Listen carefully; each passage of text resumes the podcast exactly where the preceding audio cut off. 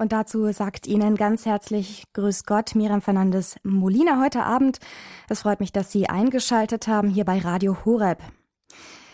Kein anderes Symbol hat in der Geschichte der Menschheit jemals so viel Bekanntheit erlangt wie das Kreuz, das Zeichen unseres christlichen Glaubens. Und auch an keinem anderen Zeichen scheiden sich so die Geister, denn nicht immer ist das Kreuz Zeichen der Hoffnung und Grund zur Freude. Nein, viele Menschen nehmen Anstoß daran, lehnen es sogar ab, verleugnen es, verbannen es schlichtweg aus ihrem Leben, sowohl ihr eigenes Kreuz als auch das Kreuz Christi.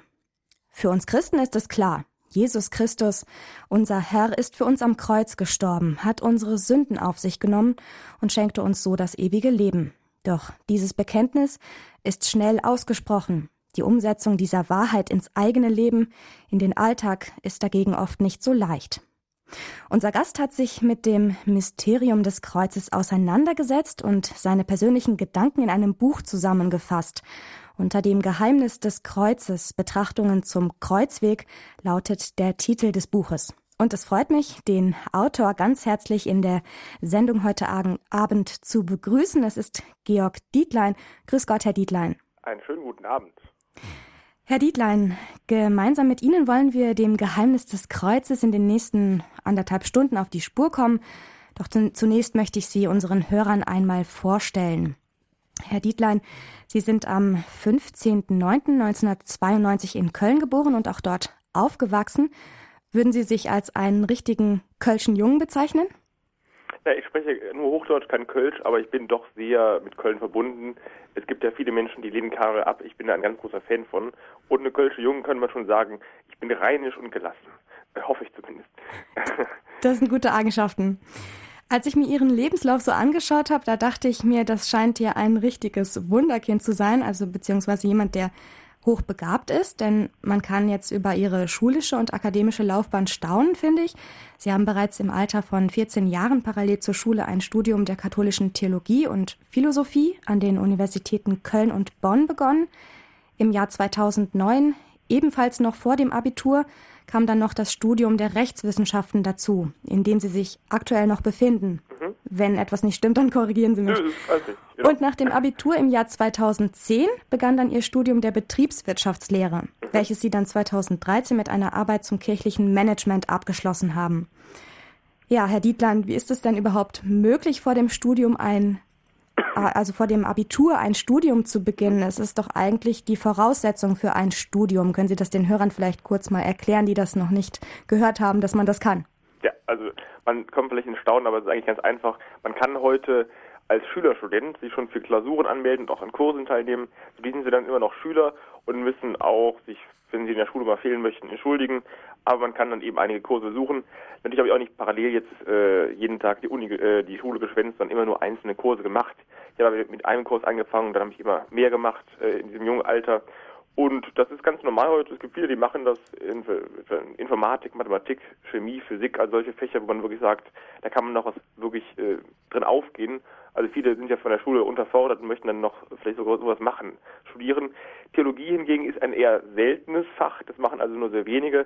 Ich kenne nur einen einzigen, der bisher auch schon, vielleicht gibt es noch mehr bestimmt, Theologie neben der Schule studiert hat.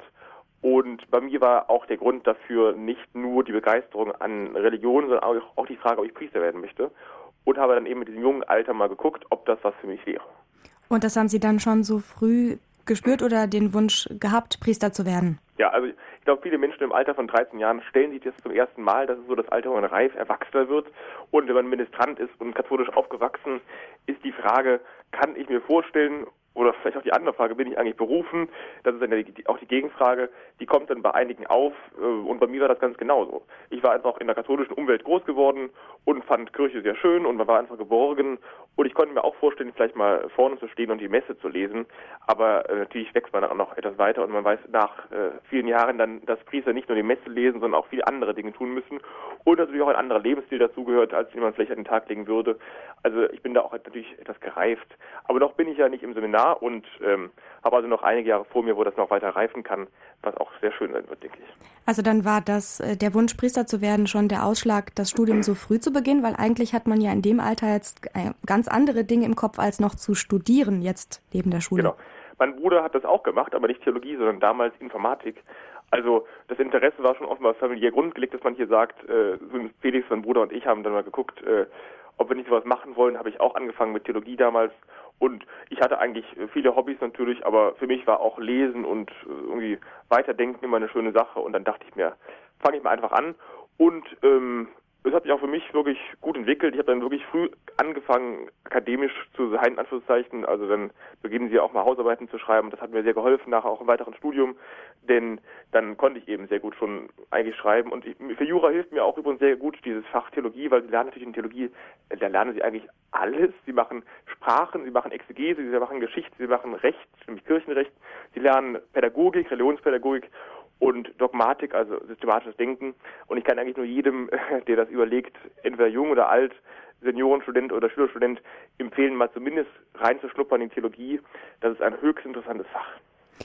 Und wenn man dann jetzt so viel studiert hat und so viel weiß, also man weiß dann ja auch mehr als vielleicht andere im gleichen Alter, und Sie haben ja auch keine schlechten Abschlüsse gemacht, also das muss man ja auch dazu sagen. Macht das irgendwas mit einem? Also hat Sie das irgendwie beeinflusst oder verändert? Mhm.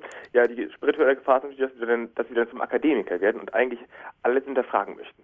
Ich glaube, ich, äh, es gibt ja diese schöne Aussage Jesu, ihr müsst werden wie die Kinder.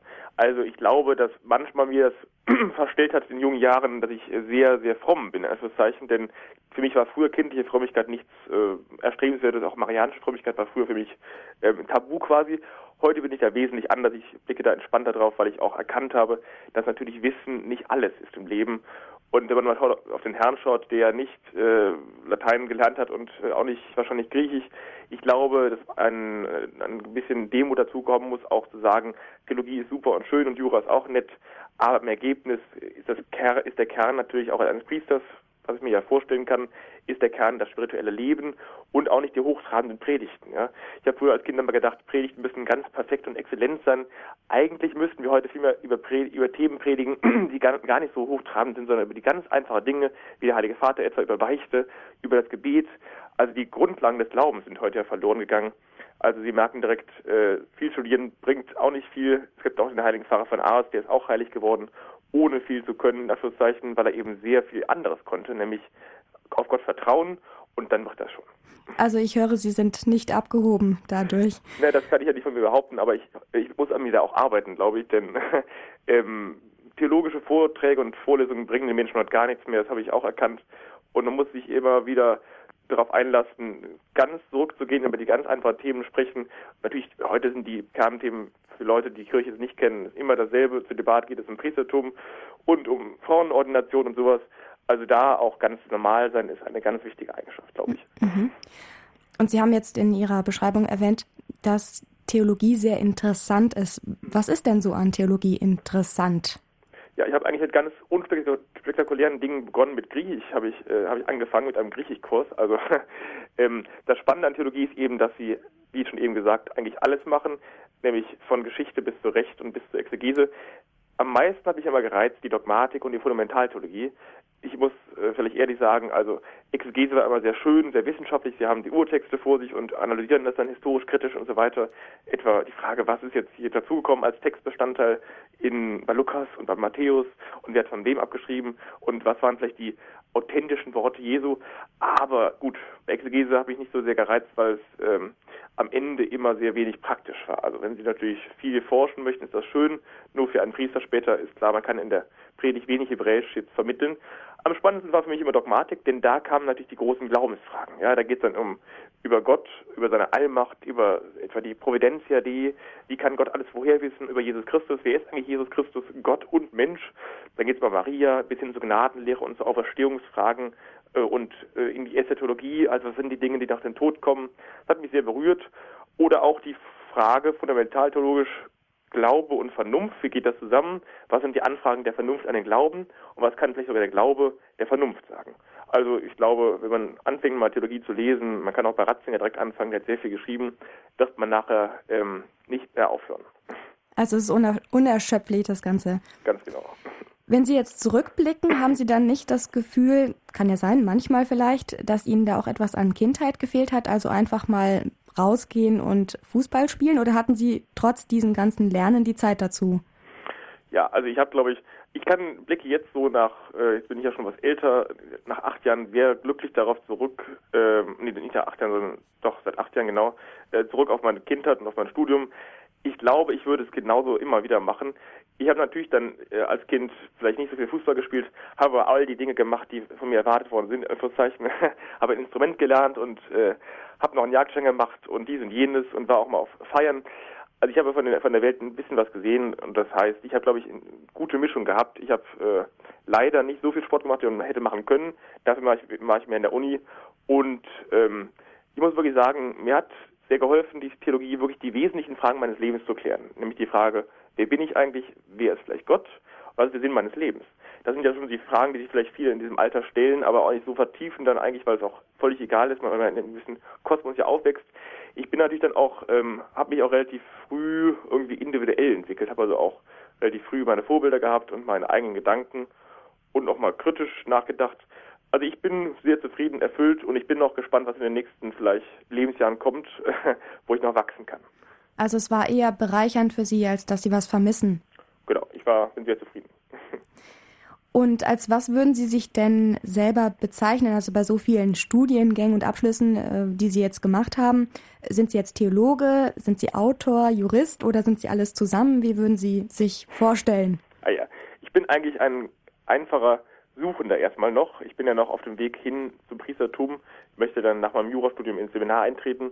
Also bisher bin ich eigentlich ein ganz einfacher Student mit vielen Interessen. Klammer auf, ich glaube, die meisten Studenten haben viele Interessen. Also es gibt, glaube ich, kaum einen, der nur in der Uni sitzt, Gott bewahre.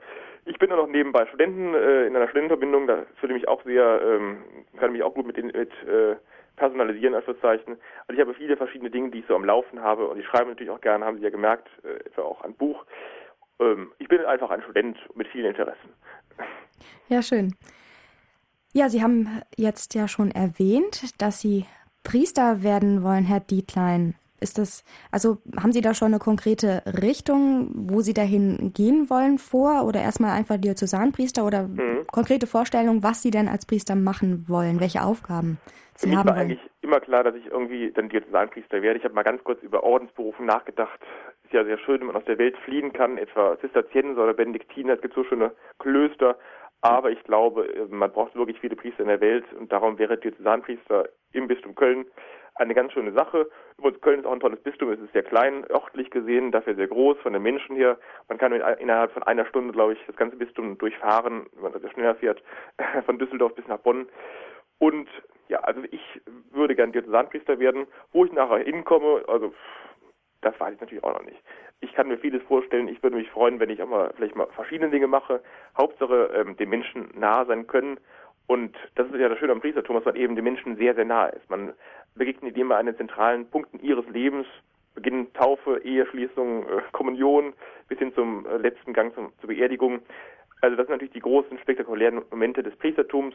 Aber mich hat sehr gereizt ähm, eben auch der andere Lebensweg. Man ist eben doch sehr geborgen in der Heiligen Messe, im Stundengebet, im persönlichen Gebet. Das ist schon ein ganz toller Tagesablauf, denke ich mal. Ich bin auch an sich ein spiritueller Mensch. Das ist, äh, glaube ich, auch eine wichtige Grundlage fürs Priestertum, eben zu sagen, dass die Freundschaft mit Jesus einem wichtig ist und man eben nicht nur der große, äh, der große, ähm, vielleicht der große Freund der Jugend ist, sondern eben auch mit Jesus, der, der Freund Jesu ist. Und das ist eigentlich die Grundlage meiner Liebe zu, zu Jesus und zum Priestertum auch, zu sagen, ich würde gern Jesus noch näher kommen. Mhm. Ja, schön. Wenn man jetzt auf Ihrer Internetseite nachschaut, Herr Dietlein, da steht dann der Satz, was ich bin, bin ich euch schuldig. Erklären Sie uns doch einmal, was Sie damit meinen. Also Beziehungsweise wer ist denn jetzt euch, also mit wer ist mit euch gemeint? Ja, also das ist ein ganz altes Relikt aus meinen Kindertagen. Ich habe mir irgendwann mal so ein Motto überlegt, dann habe ich das, äh, dieses Motto entwickelt. Das finden Sie sogar nicht im Internet, das ist nur von mir, aber es kommt aus einem Goethe-Satz, der ist ein bisschen ähnlich, das heißt, also da steckt ein bisschen was von mir drin, ein bisschen was von Goethe. Ähm, schuldig, ja. Schuldig ist ja eigentlich ein negatives Wort. Schuldig, aber eben auch Verantwortung. Was ich bin, bin ich euch schuldig, heißt ja eigentlich, dass ich erstens äh, vieles anderen zu verdanken habe, völlig klar ohne andere, ohne Gott, ohne meine Eltern, ohne die, die mich gebildet haben und so weiter, wäre ich nicht hier. Und das macht mich eben auch zum Schuldigen und zwar zum Verpflichteten, das wieder zurückzugeben. Und ich glaube, ein Leben ist erst dann erfüllt, wenn man sich wirklich wieder zurückgibt und sich verschenkt. Äh, man kann niemals nur für sich leben, man kann niemals nur die Dinge, die man hat, das Geld, aber auch die, die Talente ähm, die kann man niemals für sich verwenden, die sind immer nur für andere da. Und das ist die Mischung aus Dankbarkeit und vor allem der Verpflichtung, anderen das, was ich empfangen habe, zurückzugeben. Und es gilt auch gegenüber Gott. Es gibt dieses schöne Gebet von Ignatius von Loyola, von wegen beginnt mit, nimm hin, o oh Herr, meine Freiheit. Also zu sagen, eigentlich ist die Haltung des Christen die, die von Gott geschenkten Dinge, Anlagen, Gnadengaben eigentlich zurückzugeben. Und das drückt sich in der Haltung des, äh, der gefalteten Hände sehr schön aus. Wenn wir unsere Hände falten, dann hm, legen wir eigentlich unsere Hände in Gottes Hände zurück und sagen, Herr, ich danke dir, dass ich dies und jenes habe und dies möchte ich dir wieder ganz zurückschenken und dir zur Verfügung, zur Verfügung stellen. Das ist eigentlich die Berufung des Menschen zur Freiheit und zwar Freiheit bedeutet letztendlich die Freiheit wieder zurückschenken im Rahmen des Rufes Gottes. Mhm. Das ist ja auch irgendwo der Kern des Priesterberufs, sich schenken. Also genau. ein Priester ähm, lebt in erster Linie ja für die Christen oder für seine Gemeinde, für die Menschen um ihn rum. Ja, ich glaube, dass ich da auch bestimmt noch Probleme mit haben werde später im Alltag, denn es ist, ich, glaube, ich verstehe jeden Priester, der sagt, ich habe dieses und jenes Problem, ich bin sehr einsam. Klar, äh, die Beziehung mit Jesus ist nicht jeden Tag so frisch, wie sie vielleicht sein sollte und es gibt mal äh, harte Tage und mal raue Tage, aber ich glaube, man kann dem sehr gut begegnen mit dem Wort Hingabe, wenn man verstanden hat, dass Priestertum eigentlich heißt, eben in der universalen Liebe zur Kirche und zu Jesus sich zu verschenken, dann kann man auch am Ende des Tages immer sagen, dass man erfüllt und glücklich nach Hause geht, weil man sich eben verschenkt hat. Und das kennt, glaube ich, jeder, der irgendwo mal im Kindergarten gearbeitet hat oder im Alten- oder Pflegeheim oder in der Schule. Da kann man sich sehr schön verschenken an junge oder ältere Menschen. Und wenn man nachher nach Hause geht, glaube ich, wird jeder sagen können, es war schön, denn ich konnte heute anderen Menschen Freude bereiten. Und das ist quasi auch, denke ich mal, die Aufgabe des Priesters, sowohl am Herzen Jesu zu hängen, aber eben auch aus dieser Begegnung mit dem Herrn heraus das wieder ganz zurückzuschenken. Hm. Ja, und wenn Sie jetzt mal gerade nicht studieren, was machen Sie dann in Ihrer, ich sag mal, bestimmt knapp bemessenen Freizeit? Wo engagieren Sie sich? Mhm. Können Sie da vielleicht unseren Hörern einen kurzen Überblick geben? Ja, Studenten haben ja viel Zeit, das wissen Sie wahrscheinlich. Wir haben ja keine Verpflichtung eigentlich und äh, wir arbeiten ja nicht, das heißt, ich habe sehr viel Freizeit eigentlich doch und äh, bin gerade in einer Studentenverbindung in Köln, einer katholischen, im Kartellverband noch Senior, also habe da relativ viel zu tun und die Pflichten eines Seniors sind ganz vielfältig. Man muss das Semesterprogramm entwickeln. Morgen geht's los. Morgen ist der erste Universitätstag. Da haben wir einen großen Empfang abends. Und man muss Kneipen schlagen. Man muss dies und jenes tun, vermitteln und Konvente leiten. Das ist so ein Teil meiner Freizeit. Und ich bin da auch ähm, dann gerade als Senior natürlich, da bin ich also investiere sehr viel Zeit ähm, abends oft natürlich dann. Also ich bin dieses Semester da sehr eingebunden. Ich habe aber auch mich früher mal politisch sehr viel engagiert in so konservativeren Parteien, nämlich der CDU, ob man das jetzt noch konservativ benennen muss oder nicht, weiß ich nicht. Heute bin ich da eher weniger aktiv, weil ich auch, weil es ja die Pflicht eines Priesters ist, später sich nicht mehr zu engagieren in Parteien. Das ist ganz bewusst so gehalten, kirchenrechtlich, denn Priester sollen ja eigentlich so ein bisschen neutral sein und darum ist äh, Parteiaktivität und Priestertum nicht möglich. Also früher war ich da sehr aktiv, äh, gerade als junger Mensch habe ich mich da engagiert in der Jungen Union, in der Schülerunion, hat mir sehr viel Freude bereitet. Ähm, da kann man auch viel lernen. Man kann aber auch vor allem lernen, dass man ähm, sieht, wie schwierig eigentlich Politik ist und vor allem wie schwierig es da authentisch zu bleiben und sich nicht zu verstellen. Es ist schon ein sehr, sehr schwieriges Geschäft. Für jeden Politiker kann ich nur sagen, also Hochachtung vor denen, die es schaffen, ähm, ihr Christsein und Politik zu vereinbaren. Und sonst, ja, also das sind so meine Hauptdinge, die ich eigentlich gerade mache und ich bin da auch ganz gut beschäftigt. Äh, kurze Nachfrage, was heißt jetzt nochmal Kneipen schlagen oder was Sie da erwähnt haben? Ah ja, also äh, Verbindungen, gibt ja verschiedene Formen von Verbindungen. Eine Kneipe ist eine, ähm, eine festliche Veranstaltung mit Chargierten, das sind dann die Leute, die so in einer Uniform rumlaufen und die haben dann so einen, so einen äh, Attrappenschläger, wo man auf den Tisch haut und dann wird gesungen und es gibt äh, oft immer eine Rede des Seniors oder ein Festredner und man trinkt etwas Bier und man redet, das ist eine Kneipe, also das sind so Veranstaltungen, wo man, das ist also eine sehr alte Form von Veranstaltungen, ähm, ein, ein, ein couleur-studentischer Brauch, das fing schon also im 19. Jahrhundert an, dann entstanden dann die ersten Verbindungen und das ist eben die höchste und festlichste Form, wenn man so möchte, des Zusammenseins. Natürlich gibt es auch neben Kneipen, das war diese Form mit dem Bier und, dem, und den Gesprächen, gibt es auch viele Vorträge und viele Empfänge und morgen haben wir so einen Empfang und übermorgen haben wir einen Konvent. Konvente sind dann die äh, Veranstaltungen, wo man rumsitzt und ähm, quasi Lagebesprechungen macht, was gerade so anfällt und Leute aufnimmt und über andere spricht. Also es gibt schon vieles, was man da, ähm, was man erlebt in der Verbindung. Und dieses auf den Tisch hauen, das machen Sie dann? Ja, das ist also das ist jetzt nicht äh, von wegen ich, ich hau hier auf den Tisch, sondern eigentlich das ist eine äh, man muss die Kneipe eröffnen mit drei Schlägen und und man schließt sie wieder mit drei Schlägen, dann heißt es auch eine Kneipe unter den Tisch schlagen. Und das ist eben eine Tradition. Es gibt viele Traditionen in Verbindung, eben die Farben, das Band, das man trägt und die Mütze, die man sich anziehen kann und den Zipfel. Und die sind jedes Mal, gibt natürlich auch, hatte auch bestimmte Lieder. Bestimmt kennen Sie den Gesang Gaudiamus Igitur. Das ist ja der, vielleicht der bekannteste studentische Gesang. Und all diese Dinge kumulieren in einer Verbindung. Verbindung, meine ist katholisch, das heißt, das ist auch eine Form von Kirche. Verbindungen sind eigentlich schöne katholische Verbindung vor allem sind eigentlich schöne Orte, um mit Menschen auch über den Glauben ins Gespräch zu kommen und den Glauben auch zu leben. Natürlich haben wir auch äh, Messen immer vor unseren Kneipen und vor unseren Kommersen und kein geringer ist, kein geringerer war und ist aktiv gewesen bei einer Verbindung als Papst Benedikt XVI. Der ist nämlich auch im Kartellverband gewesen, also ich könnte ihn jetzt duzen, weil er mein Kartellbruder ist.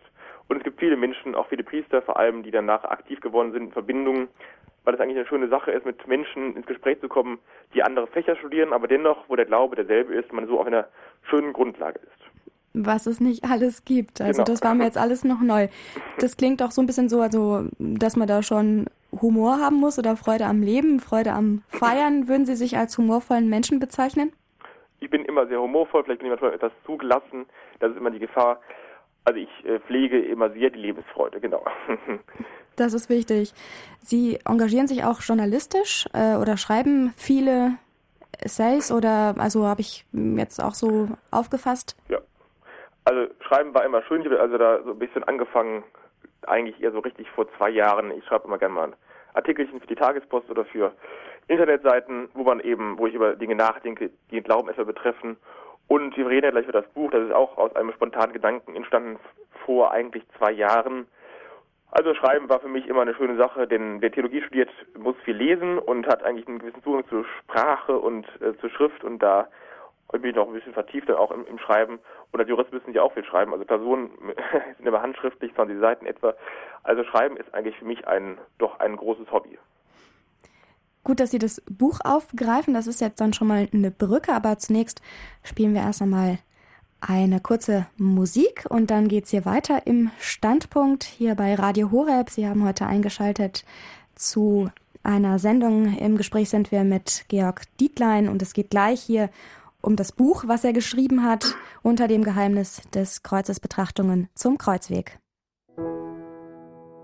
Ich gebe dir mein Herz und alles, was ich bin um deinetwillen, Herr, lege ich alles vor dich hin. Sie haben eingeschaltet hier im Standpunkt heute Abend bei Radio Horeb. Mein Gast ist heute Abend Georg Dietlein und wir sprechen jetzt über das Buch, das er geschrieben hat, unter dem Geheimnis des Kreuzes Betrachtungen zum Kreuzweg. Das ist erschienen im Pneuma Verlag in München. Herr Dietlein, warum haben Sie dieses Buch denn geschrieben? Sie haben eben kurz angedeutet, das war vor zwei Jahren irgendwann eine Gelegenheit. Ja, das war eigentlich eine spontane Idee. Ähm, ich bin ja jung und habe immer oft spontane Einfälle. Und ich saß gerade in einer Betrachtung zu Martha Rosa, zur schmerzhaften Mutter. Ich selbst bin am 15.09. Jahr geboren. Das ist ganz spannend. Das ist ein Gedenktag in der Kirche, den kaum einer noch kennt. Der Gedenktag der Schmerzen Mariens. Also ein doch schwieriges Thema eigentlich. Das kennen Sie ja Lukas 2 die aber ein Dolch oder ein Schwert durch das Herz, durch die Seele dringen. Ja, Maria ist eben verheißen, dass sie viel leiden muss. Und es beginnt schon eben mit ihrem Ja, wo sie dann zum Engel sagt, Fiat voluntas tua, dein Wille geschehe. Und ähm, dieses Buch zu schreiben über das Kreuz war dann eben die Frucht dieses Gedankens, eigentlich mal zu überlegen, hm, was ist eigentlich die Bedeutung des Leidens, des Sterbens Jesu, auch des Leidens Maria, kommt auch ganz, äh, ganz kurz vor im Buch. Also das Kreuz als großes Thema im christlichen Glauben, das aufzuarbeiten für mich persönlich. Denn man kann viel theologisch äh, nachdenken über alle schönen Dinge, aber eigentlich ist ja natürlich das, das Kreuz das, das zentralste Symbol. Und gerade heute, wir feiern heute den fünften Fastensonntag, den Passionssonntag, ist das Kreuz ja eine, hat eine große Bedeutung, es wird ja verhüllt, um nochmal klar zu machen, jetzt beginnt quasi die Passion, die Passionszeit, wo wir über das Party, das Leiden Jesu nachdenken, Leiden und Sterben, die Passions, ähm, die Passionswoche, die Karwoche und das war der Punkt eigentlich zu sagen, ja, das könnte doch ein Buch werden, wo ich einige vielleicht Punkte aus dem Kreuzweg auch betrachte. Mhm. Und ähm, jetzt mal kurz, ähm, einfach um das zu beschreiben für die Hörer, was ich jetzt hier vor mir sehe. Auf dem Deckblatt Ähm, da sind drei Kreuze abgebildet, also das ist eben vermutlich Golgotha oder erinnert an Golgotha und man sieht dann so eine Sonnenuntergangsstimmung oder Sonnenaufgang, bin ich mir jetzt nicht so ganz sicher. Kann beides sein, genau. Ja, ähm, ja, auf jeden Fall blitzt zwischen den Kreuzen so die Sonne durch, also die Strahlen. Das ist ein ganz, ganz schönes Bild, finde ich. Und ähm, jetzt wollte ich einfach wissen, haben Sie, warum haben Sie das gewählt? Hatten Sie da einen Hintergedanken? Soll das was aussagen? Ja, also Kreuzwege sind ziemlich schwierig zu vermarkten und es war auch schwierig dafür ein Bild zu finden, denn ich wollte jetzt kein Kreuz mit Kruzifix nehmen, das wäre auch schön, aber wahrscheinlich würde es nicht jedem Leser gefallen. Ich habe auch kein Problem mit Kruzifix, Gott bewahre. aber das war vielleicht ein etwas abstrakteres Bild für alle, die vielleicht noch nicht so den Zugang zum Kreuz haben. Ähm, also auch für Neuleser, wenn man so möchte, ähm, haben sich der Verleger und ich überlegt, wir machen einfach ein abstraktes Kreuz hin, das eben einlädt, vielleicht darüber nachzudenken, mit dieses Bild, also eben dieses dunkle Kreuz, klar als Symbol des Todes, aber für uns Christen auch als Symbol der Auferstehung. Ähm, das Kreuz ist uns auch leer, das heißt, also die Szene könnte sein Kar-Samstag oder vielleicht auch Karfreitagabends oder Karfreitagmorgens, wer weiß. Ähm, und die Sonne natürlich als Symbol für Jesus. Das ist ja ein ganz großes Symbol, die Sonne für die Römer schon gewesen, das Sonnenfest. Und wir sagen, die Sonne ist nicht irgendein Gott, sondern das ist Jesus Christus selbst, Gott, der dreifaltige Gott. Und die Symbolik von Leben und Tod, von Dunkel und Licht, das ist ja gerade die Woche, äh, die, die, die, die Thematik, die uns in den nächsten Wochen beschäftigen wird. Wir werden ja nächsten Sonntag Palmsonntag feiern, also den Jubel, Hosianna und dann heißt es wieder ein paar Tage später doch nicht Hosianna, sondern eben dann die Dramatik des Kreuzes.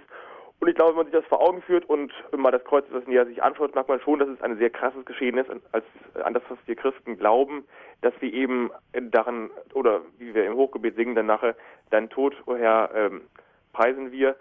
Das heißt, am Ende, wir, wir verkünden den, den Herrn, unseren Herrn, als gekreuzigten.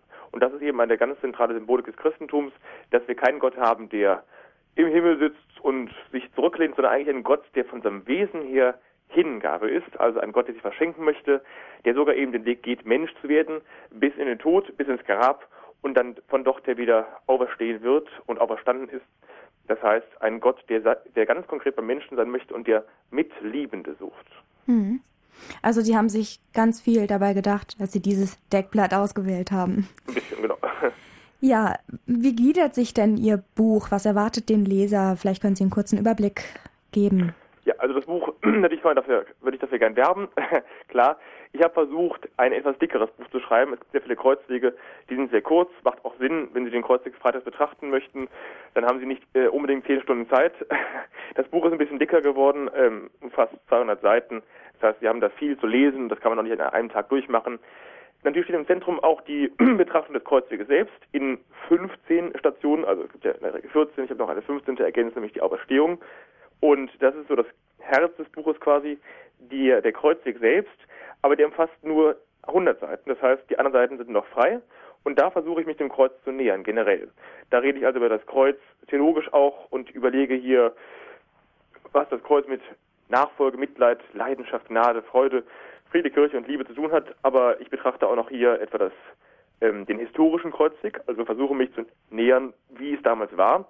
Das kann man ganz gut machen durch etwa die Ikonen Jesu, wenn man so möchte. Äh, es gibt ja das Schweißtuch und das Grabtuch von Turin und das Schweißtuch von Oviedo und Montefeller gibt es auch nochmal. Daran kann man glauben, muss man auch nicht glauben, aber man kann sich so ein bisschen nähern, wie es damals war an jedem historischen Karfreitag. Das hilft auch ein bisschen dann zur Frage zu kommen, was heißt eigentlich Auferstehung? Das habe ich auch ein bisschen betrachtet dann, was Auferstehung bedeutet, auch ganz konkret. Natürlich kann man das nicht genau äh, sagen nachher, was das meint. Es ist ja doch ein schillernder äh, Gedanke, dass ein Mensch zu neuem Leben kommt. Und es wird auch viel, glaube ich, viel falsch verstanden. Denn natürlich ist der, der auferstandene Herr Personal derselbe, aber eben doch in einer anderen Gestalt. Auferstanden, wir wissen ja, der verklärte Leib, der kann sowohl Fisch essen, aber auch durch Türen gehen. Also ein ganz großes Geheimnis, dieses, dieser neue Leib, der wir dann ja auch in euch Team fangen. Und darum kann man Jesus auch nicht in Anführungszeichen schmecken, weil er eben der verklärte Leib ist. Und darum ist er auch nicht sichtbar in der Hostie, sondern eben nur verklärt, dort eben real gegenwärtig. Das sind so ein paar Punkte. Damit noch einen letzten Punkt, dass ich dann die Frage betrachte, warum musste der Menschensohn eigentlich leiden? Also die schwierige Frage mh, behandle, warum eigentlich das Kreuz sein musste, was es heißt, wenn einer von uns in unsere Sünden stirbt, was heißt genau Erlösung, was meint genau Schuld. Also die ganz schwierigen Fragen, die sich dann in den nächsten Wochen bis hin zu Karfreitag stellen werden. Sie haben ja eben schon gesagt, Sie haben da auch das Buch begonnen, um selber sich mit dem Kreuz auseinanderzusetzen. Ähm, Was wollen Sie den Lesern mit auf den Weg geben, die dieses Buch lesen? Haben Sie da eine bestimmte Absicht? Ja, ich glaube, dass viele, ähm, die jetzt hier gerade zuhören, schon ziemlich erfahren sind im Kreuz und auch eigentlich da schon einiges sagen können. Das ist wahrscheinlich wesentlich mehr als ich als junger Mensch, der noch relativ weniger, wenig Kreuz tragen musste. Also ich habe noch keinen großen Tor von der Familie und aber noch keine erschreckenden er Erlebnisse gehabt, dass ich eigentlich sagen kann, dass ich noch relativ Kreuzes, äh, Kreuz, nicht Kreuzes scheu, sondern Kreuzes unerfahren. Aber ich versuche da den Lesern so ein bisschen vielleicht die ganzen theologischen Fragen ähm, näher zu bringen, um die es ja dann doch geht. Wir reden ja davon, dass Jesus für unsere Sünden gestorben ist. Das ist ja doch ein, ein krasser Vorgang oder eine krasse Frage, die sich da aufwirft, ob man eigentlich für andere sterben kann, ob ich eigentlich als Mensch Sünden tilgen kann. Also wenn ich jetzt morgen mich erschießen würde oder erschossen würde, kann ich ja da kaum Sünde und Schuld tilgen. Also was meint das genau, wenn wir davon reden, dass Jesus sein Blut hergibt für uns und unsere Sünden? Eine schwierige Frage. Dann natürlich auch die Frage stelle, was meint genau Kreuz? Ich habe, das Titel heißt ja unter dem Geheimnis des Kreuzes. Also man merkt direkt, es geht um einen, einen Vorgang, den man gar nicht erklären kann. Ich kann da auch nicht alles äh, natürlich erläutern. Es geht um dieses große Geheimnis, das in jedem menschlichen Leben eine Rolle spielt. Das Leid, der Tod, der unauswindlich, unvermeidlich ist. Und das eben religiös zu sehen, zu überlegen, was meint Leid, warum muss Leid sein, vielleicht sogar Leid und Leidenschaft und Liebe sind ja doch relativ nah beieinander. Also das sind die großen Fragen, die ich da versuche zu beantworten. Und ich glaube, es lohnt sich auch, den Kreuzweg sich mal anzuschauen, denn das ist zwar ein etwas vielleicht für einige nicht mehr bekanntes äh, Phänomen, dass nachher Menschen freitags um 15 Uhr in der Kirche sitzen und den Kreuzweg betrachten, eigentlich eine schöne Sache. Kommt heute relativ selten vor. Das Kreuz ist also etwas verdrängt, aber es ist auch mal schön, sich das anzuschauen und die einzelnen Stationen des Kreuzweges Jesu sich anzuschauen. Man wird sehr demütig, man wird man auch ergriffen, emotional. Hauptsache, man ähm, kommt dem Geschehen etwas näher und kann versuchen zu verstehen, warum das Kreuz sein musste, was das für uns konkret persönlich bedeutet. Und diese ähm, Kreuzestheologie, die Sie ja im Buch, ich sage jetzt mal, verwenden oder wie Sie das angehen, haben Sie da ein Vorbild äh, gehabt oder kam das aus Ihnen so heraus? Ich habe jetzt keinen ganz konkreten Kreuzweg ähm, irgendwie verwursten können in das Verzeichnis, weil es auch ähm, nicht so viele längere gibt. Ich habe auch keinen Heiligen jetzt im äh, Blick gehabt bei dem Kreuzweg. Ich habe da vieles natürlich auch gelesen, aber ähm, das sind eigentlich so ähm, meine eigenen Gedanken auch. Also ich bin, es sind ja sehr viele betrachtende Texte hier drin. Das heißt dann, das ist dann auch nicht theologisch, sondern eigentlich sich hineinfühlen in das Geschehen und die Fragen, die dann eben sich da ähm, daraus ergeben, etwa aus den Kreuzwegstationen betrachtend. Ich hatte kaum ein Vorbild eigentlich, sondern das ist eigentlich so eine Frucht meiner ähm, meiner Betrachtung. Natürlich sind die auch erwachsen, etwas im Gebet, so ist ja nicht. Also sind keine abstrakten Vorträge, sondern ganz konkrete, eigentlich kleine Betrachtungen, die man sich mal anhören, äh, anschauen kann, wo ich versuche, mich hineinzufinden in, die, in das Leiden Jesu und in seine, sein Kreuz. Im Standpunkt hier bei Radio Horeb ist heute Abend Georg Dietlein zu Gast. Mit ihm sprechen wir über sein Buch Unter dem Geheimnis des Kreuzes, Betrachtungen zum Kreuzweg. Damit wir jetzt nun die Gelegenheit haben, dem Geheimnis des Kreuzes auf die Spur zu kommen, haben Sie, Herr Dietlein, einen Impuls vorbereitet. Den wollen wir jetzt nun hören. Ich wollte versuchen, vielleicht in drei Punkten hm, einige wichtige Themen zu anzusprechen, die vielleicht in den nächsten Wochen auch interessant sein können für Sie, liebe, liebe Hörerinnen und Hörer. Wir sind ja jetzt ganz unmittelbar vor dem größten Fest, das wir Christen feiern dürfen, nämlich Ostern. Aber natürlich stehen wir auch vor der Passionswoche, wo das Wort Passion drin vorkommt, nämlich Leiden. Und das ist auch das Thema des Buches, nämlich es geht um das Kreuz. Ich will versuchen, in drei Punkten vielleicht Sie dem Kreuz näher zu bringen, äh, näher, Ins Kreuz heranzuführen, Sie näher heranzuführen. Ähm, die drei Punkte lauten für mich Kreuz, Freude und Hingabe. Das sind so Punkte, die sich um das Kreuz herum bilden, ranken und durch die wir uns vielleicht dem Kreuz nähern können. Punkt eins, das Kreuz selbst. Da werden Sie bestimmt sich schon mal viele Fragen gestellt haben. Warum musste Jesus leiden? Was bringt mir das eigentlich? Eine eigentlich etwas egoistische Frage, aber dadurch stellt sich die Frage, warum musste Jesus leiden? Und in der Heiligen Schrift lesen wir dann auch ganz schöne, äh, ähm, ganz schöne, wenn man vielleicht so möchte, krasse Aussagen. Bei Jesaja das Lied vom leidenden Gerechten. Dort heißt es dann, doch er wurde durchbohrt wegen unserer Verbrechen, wegen unserer Sünden zermalmt. Zu unserem Heil lag die Strafe auf ihm, durch seine Wunden sind wir geheilt. Oder wie Paulus schreibt, Christus hat uns vom Fluch des Gesetzes freigekauft, indem er für uns zum Fluch geworden ist. Im Galaterbrief oder im Römerbrief, nachdem wir jetzt durch sein Blut gerecht gemacht worden sind, werden wir durch ihn erst recht vor dem Gericht Gottes gerettet werden. Also diese Terminologie vom Fluch und vom Gericht ist Ihnen bestimmt nicht fremd, aber vielen bereitet das Probleme, denn es ist etwas schwierig zu verstehen, warum ein Menschensohn leiden muss. Und da kommen direkt auch Bilder auf, die vielleicht gar nicht so richtig sind, etwa das Bild eines rachsüchtigen Gottes oder eines strafenden Gottes oder eines zornigen Gottes. Das ist zwar auch Teil der Heiligen Schrift, aber muss jemand die Frage stellen, warum will eigentlich Gott Rache? Anführungszeichen, er will gar keine Rache. Das lesen wir bei Hosea sehr schön. Dort heißt es dann aus dem Mund des Propheten Hosea, Liebe will ich, keine Schlachtopfer. Auch ein etwas krasses Wort, denn da wird ja das Wort Opfer behandelt. Opfer wissen auch die wenigsten noch, was das genau bedeutet, aber es heißt dort eben Liebe will ich und keine Schlachtopfer. Etwas schwierige Aussage, denn natürlich will das nicht sagen, dass jedes Opfer, jede Entsagung, jeder Verzicht irgendwie falsch sei. Opfer muss auch sein, und das wissen Sie ganz genau, dass Sie jeden Tag vor der Entscheidung stehen, wenn Sie verheiratet sind, stehe ich zu der Treue zu meiner Frau, zu meinem Mann oder nicht. Das ist auch bestimmt für einige ein Verzicht. Und da beginnt es eben, sich dieser Frage zu nähern, was bedeutet Opfer? Die Aussage, Liebe will ich keine Opfer, hat in erster Linie folgende Bedeutung, dass Gott eben in erster Linie nicht auf Brand, Rauch und Schlachtopfer achtet, sondern eben auf die Herzen der Menschen, auf ihre Liebe und ihre Hingabe. Gott will den Menschen eben nicht leiden sehen, sondern er möchte ihn lieben sehen. Und das ist schon die große, wichtige Gratwendung, die wir beim Kreuz sehen müssen. Das Kreuz hat weniger zu tun mit mit Tod, Leid, Sterben und Verzicht, sondern eben auch mit Liebe. Und das ist eigentlich schon Punkt zwei, die Freude. Denn das Kreuz, so krass es vielleicht für einige erscheinen möchte, ist eben der Ort der äußersten Hingabe und Liebe Gottes. Bei Johannes lesen wir, es gibt keine größere Liebe und keine größere Treue, als sein Leben für Freunde hinzugeben. Oder auch so schön, da er Gott die Seinen liebte, liebt er sie bis zur Verendung. Das meint eben die Vollendung des Kreuzes. Der Herr geht bis, nicht nur bis Bethlehem bis hin in die Menschheit, sondern eben bis in die äußerste Menschheit. Und sein Ende ist eben die Ablehnung der Menschen, der Hass der Menschen. Und das nimmt er eben an. Das heißt, das Kreuz ist vor allem der Ort der Liebe Gottes. Wenn man so möchte, der ausgestreckte Arm, das ist ja auch schön zu sehen am Kreuz, wo eben der Herr seine Arme über die Welt ausbreitet, wo er sagt, dass seine Liebe bis zum Kreuz geht, bis hin in die menschliche Geschichte, bis hin in die größte Schuld der Menschen, eben Gott selbst hinzurichten. Und da kommen wir auch schon der Frage näher, warum ist das Kreuz Erlösung. Erlösung bedeutet ja eigentlich von etwas weg erlösen, äh, etwas wegnehmen, lösen. Das ist das Wort, das darin vorkommt. Und da geht es um Sünde.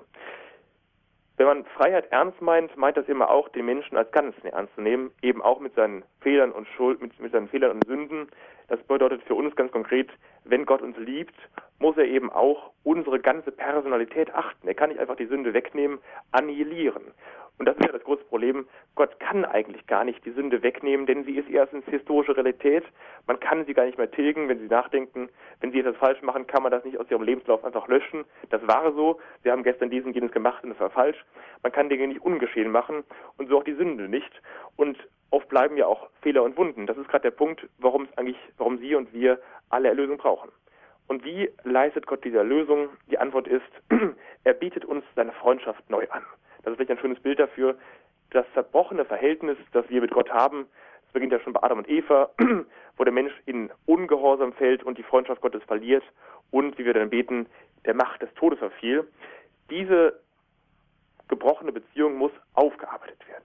Und Sie wissen äh, aus Ihren Freundschaftsverhältnissen bestimmt, dass Sie schon mal Krach hatten, dann eben danach ein Aufarbeiten erforderlich war. Und genau dies ist gleichsam, nach Menschenweise gesprochen, das Kreuz, wo Gott eben unsere Schuld aufarbeiten möchte, indem er in die Realität unserer Sünde, und zwar jedem persönlich einzeln konkret anspricht und sagt, in diese Sünde hinein strecke ich meine Hand aus und biete dir Vergebung an. Das heißt, ich biete dir die Freundschaft neu an. Und das ist auch der Grund, warum wir eigentlich sagen können, das Kreuz, das Kreuz ist ein ganz wundervoller Moment, nämlich die Vollendung der Hingabe und Liebe Gottes durch das Kreuz kam Freude in die Welt. Wenn wir dann am Karfreitag beten, das Kreuz ist eben der Ort, wo wir sagen können, hier sind wir erlöst, ist es vollbracht. Das ist Punkt zwei, das Kreuz als Ort der Freude. Und Punkt drei ist dann letztendlich die Konsequenz daraus, nämlich was bedeutet das Kreuz für mich persönlich? Wir sind erlöst, klar, aber was ist die Botschaft des Kreuzes an mich? Was ist das Geheimnis des Kreuzes an mich? Und das ist Punkt drei, Hingabe. Wir beten ja dann in der Eucharistiefeier, das ist mein Leib, der für euch hingegeben wird, Tradetur, also das Kreuz ist der Ort der Hingabe Gottes, wo sich ganz und letztendlich dann eben bis zum Lebensende den Menschen verschenkt, verschenkt ist verschenkt. Das heißt, diese, dieser Moment des Kreuzes ist endgültig und ein für alle Mal geschehen. Das Wort Hingabe ist für mich ganz persönlich wichtig geworden, denn es drückt nochmal eine Haltung aus, die man eigentlich äh, jedem Christ empfehlen kann. Nämlich zu sagen, mein Leben lebe ich nicht mir selbst oder für mich selbst oder äh, um selbst daraus den größten Profit zu ziehen, sondern eigentlich ist das Leben eine Berufung zur Hingabe, zur Liebe. Das Wort Hingabe ist ein relativ altes Wort und ich glaube, die wenigsten werden das so jeden Tag gebrauchen, aber es ist ein sehr schönes Wort dafür, was eigentlich Liebe bedeutet. Liebe ist das schönste und leider auch das abgegriffenste Wort der Welt und darum ähm, meide ich das manchmal, weil ich weiß, dass es vielleicht dann in die falsche Richtung geht. Liebe ist ja ganz vielschichtig. Es gibt Freundschaftsliebe, es gibt die erotische Liebe zwischen Mann und Frau, es gibt die Nächstenliebe. Und eigentlich sind diese drei Momente für das Wort Hingabe, für auch die Hingabe Gottes an die Menschen ganz wesentlich, weil sie das Wort prägen. Am Ende bedeutet Gott vom Wesen her ja, wie wir bei Johannes lesen, Liebe. Er ist in seinem Wesen gemäß Hingabe an sich selbst und an die Menschen. Wenn wir daran glauben, dass Gott dreifaltig ist, meint das eben, dass Gott in sich selbst, wenn man so möchte, dialogische Beziehung ist, dass Gott in sich selbst schon von seinem Wesen her nicht nur allein ist oder einfach einfältig, schönes Wort eigentlich, das da hinpassen würde, sondern eben dreifaltig ist. Das heißt, er ist schon in sich selbst Beziehung, und zwar die Beziehung des Vaters zum Sohn, der den Sohn zeugt und der Sohn, der in dankbarer Liebe dies empfängt, sich selbst empfängt und mit dem Vater zusammen den Heiligen Geist haucht. Das heißt, Gott ist in sich selbst vom Wesen her Beziehung, Liebe und Hingabe. Und diese Hingabe wird gleichsam erfüllt dann in der Hingabe Gottes an die Menschen, beginnt mit der Menschwerdung Jesu Christi, eigentlich schon beginnt mit der Schöpfung, wo Gott eben sich selbst hingibt in seinen Geschöpfen, wo er den Menschen seinen Geist einhaucht und dann weiter in Israel, wo er den Menschen immer wieder begegnen möchte.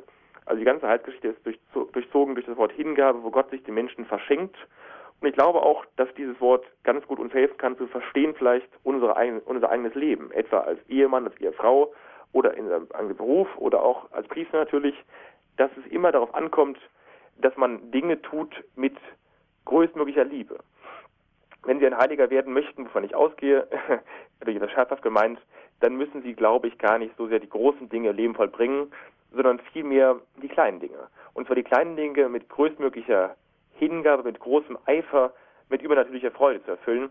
Das ist gleichsam der, der Weg, um heilig zu werden.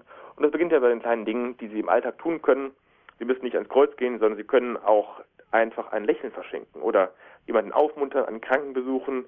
Vielleicht gerade jetzt in der Fastenzeit, wo man ja durch Werke der Nächstenliebe Leuten begegnen soll, um so auch hineinzufinden in dieses Spirituelle, in das Klima der Fastenzeit, nämlich nicht nur zu verzichten, das ist die eine Dimension, wir hatten das eben, will keine Schlachtopfer, sondern vielmehr auch verzichten und vor allem sich verschenken. Und das Verschenken beginnt eigentlich dabei, vielleicht sogar sich selbst aufzuopfern. Ja, am Ende des Lebens sagen zu können, ich habe mein ganzes Leben lang nicht mir gelebt, sondern mich verschenkt.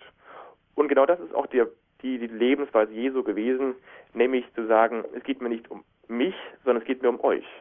Und das ist die Haltung Gottes, dass er immer ein Gott für andere ist, ein Gott der Hingabe.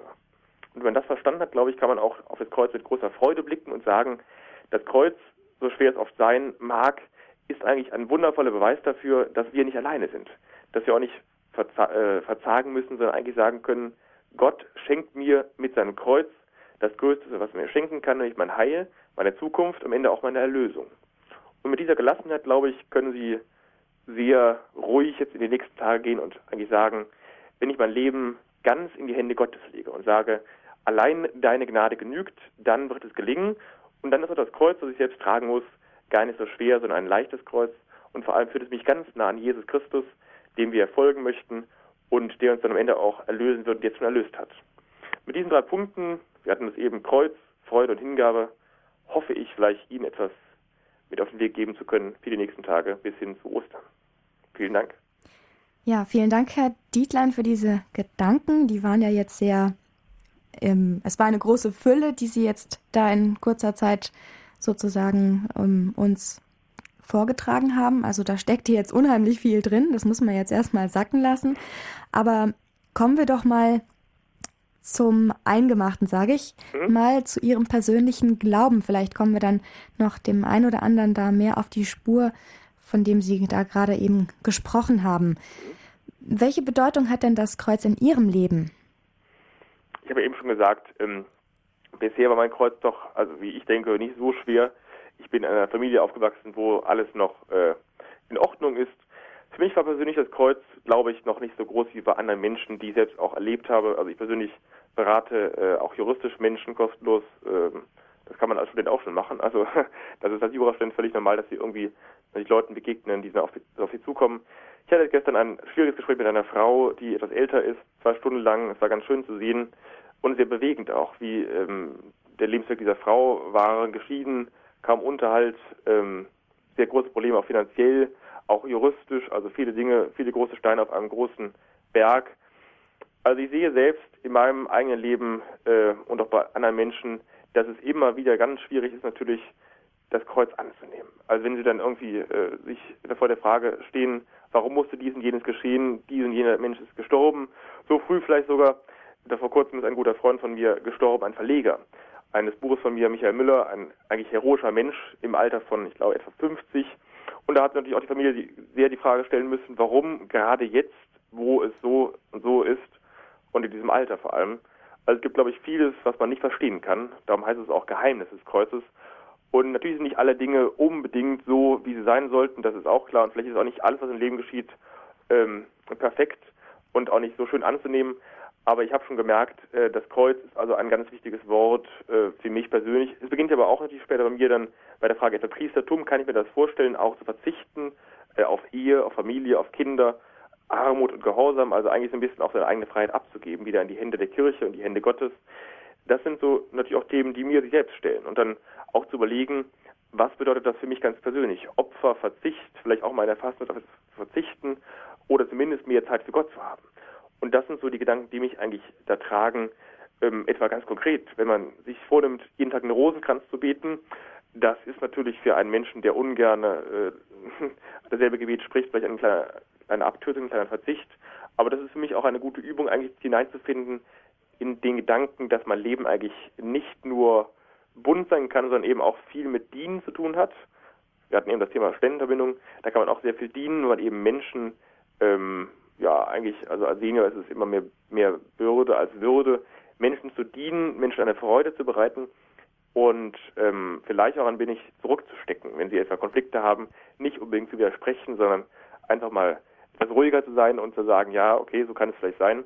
Das sind die vielen kleinen Kreuze in meinem Leben, wo ich sagen würde, das ist so meine Theologie, ähm, das ist so mein, so mein konkreter Ansatzpunkt des Kreuzes. Wie gesagt, große Kreuze habe ich bisher noch nicht gehabt, glaube ich. Da kann ich also sehr glücklich und dankbar für sein. Aber an vielen Punkten natürlich äh, werden Sie dann die Frage stellen, möchte ich dies und jenes aus Liebe zu Jesus tun oder eben nicht? Und das ist ganz konkret immer die Frage, was ich jeden Tag stellen muss, wo wir auch gefragt werden, von Jesus selbst mit Johannes zu sprechen, äh, Johannes, äh, Simon, liebst du mich? Und Simon, Petrus, Johannes, liebst du mich? Und dann die Antwort des, des Petrus, Herr, ich liebe dich. Und das ist immer die Frage, die sich jeder Christ eigentlich jeden Tag stellen muss.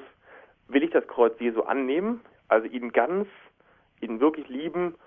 Und natürlich müssen wir alle uns etwas auch in die Brust klopfen und sagen, also natürlich sind wir nicht perfekt und wir haben auch eigentlich die Liebe Jesu, die unbeschreiblich groß ist, die geht bis ans Kreuz, können wir eigentlich nicht erwidern, aber wir können zumindest einen kleinen Teil dieses Kreuzes annehmen, versuchen uns zu verschenken an Jesus, Thema Hingabe.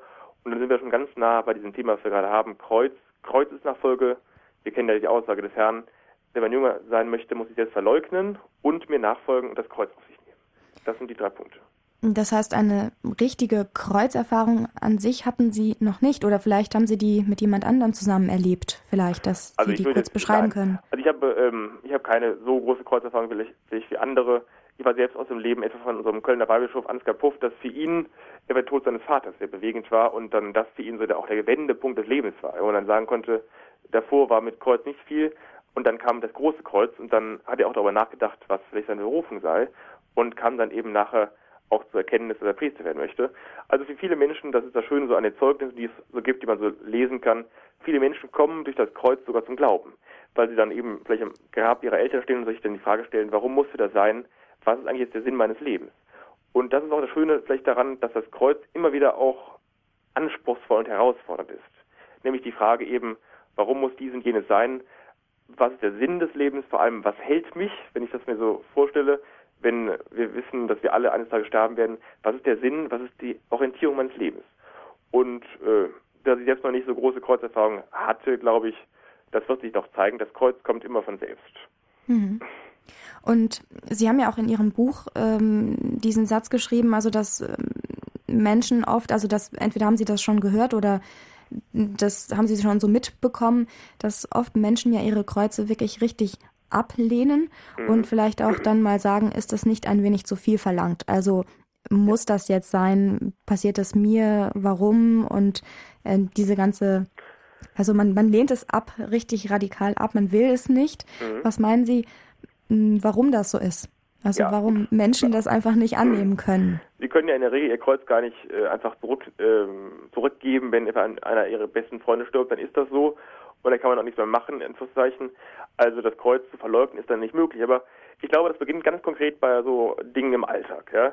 Also wir haben in der letzten Zeit viel über Sexualmoral gesprochen. Natürlich sind wir, ich bin jetzt im Alter von 21, natürlich stellen sich in diesen, äh, diesen Zeiten viele Fragen. Also meine Zeitgenossen werden ganz bestimmt über viele Themen anders denken als ich.